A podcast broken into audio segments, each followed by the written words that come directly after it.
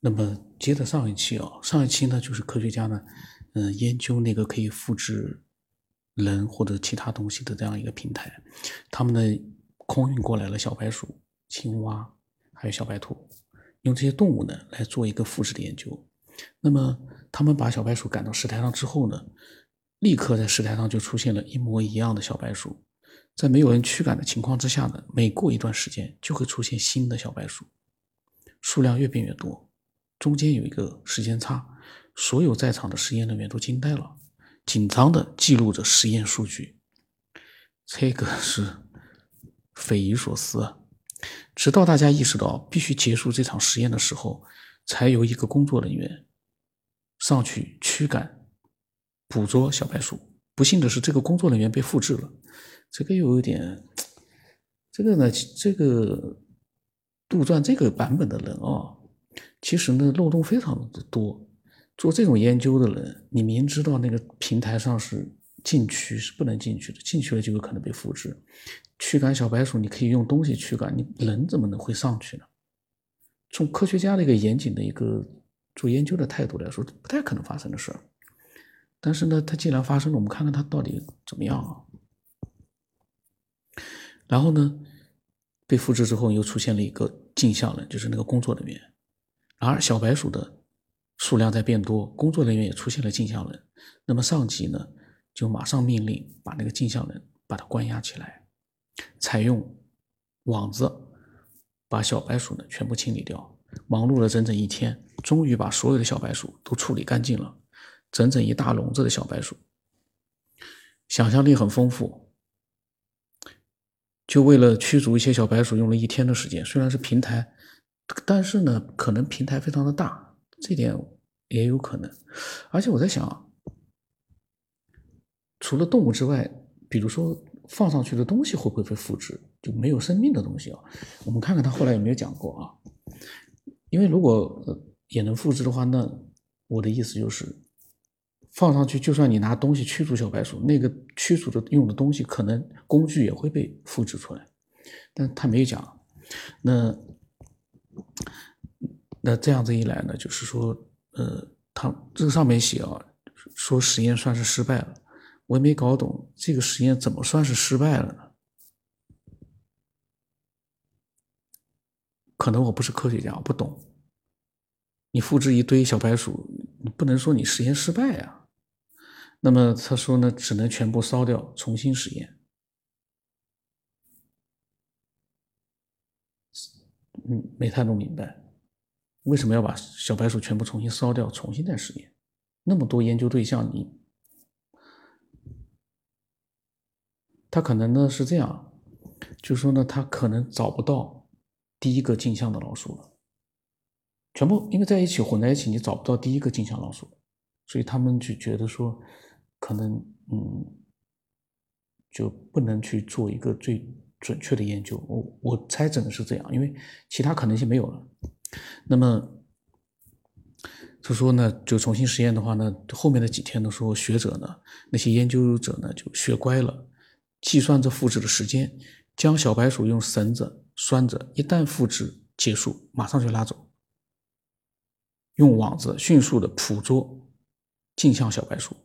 然后实验成功了，科学家们研究小白鼠，结论还是一样的，这就是一只正常的活生生的小白鼠。突破口呢是在解剖了之后啊，镜像小白鼠和小白鼠的内脏也是镜像，就是说，就是正好是反过来的镜像。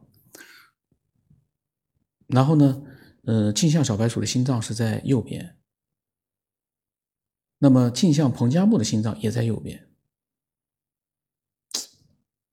我有个设想，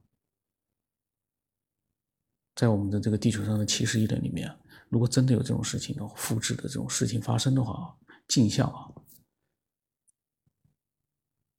以前好像在电影或者小说里面也有过的，心脏长在右边，那是不是意味着他们就是镜像复制过来的？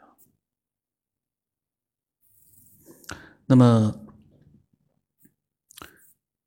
这个发现呢，就轰动了这个科研团队。那么，这个石台的功能呢，呃，就是复制生命体，而且呢是，呃，镜像复制出活生生的生命体，他说这不符合唯物主义理论。他们觉得，那么后续的实验也在不断的进行当中。科研人员呢又发现了一个今天的大秘密，就是本体和镜像的本体之间存在的某些联系。这个实验呢是通过青蛙发现的。那么科学家、科研人员在研究本体和镜像体之间的关系的时候呢，解剖了实验青蛙，试图找出青蛙在实验前后的变化，也就是细胞层级的变化。当实验人员解剖了一段时间之后，什么都没发现，但是镜像体青蛙死亡了。哦，他是解剖了本体，然后呢？这个本体死亡了之后呢，造成了镜像体的死亡。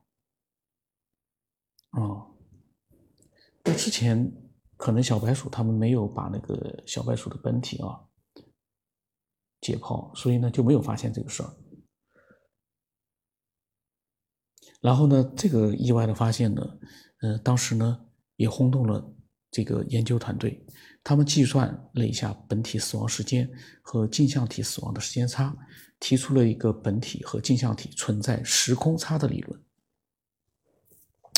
这个有意思了。然后呢，后来又做了大量的实现，呃，实验啊，发现了一个很有很有意思的现象，就是本体死亡，镜像体呢会死亡，但是镜像体先死亡，并不会影响本体。哦，是这样。那么，科学家又通过了呃切除青蛙肢体的方式做实验，结果发现，本体青蛙的后腿被切除之后呢，镜像体青蛙的后腿也莫名其妙的失去了生理能力。然后啊，他们就让他爷爷观测兔子实验当中灵魂能量的变化，他爷爷是吃了一惊，就说那个兔子被麻醉之后切除了后腿，然后呢缝合好了。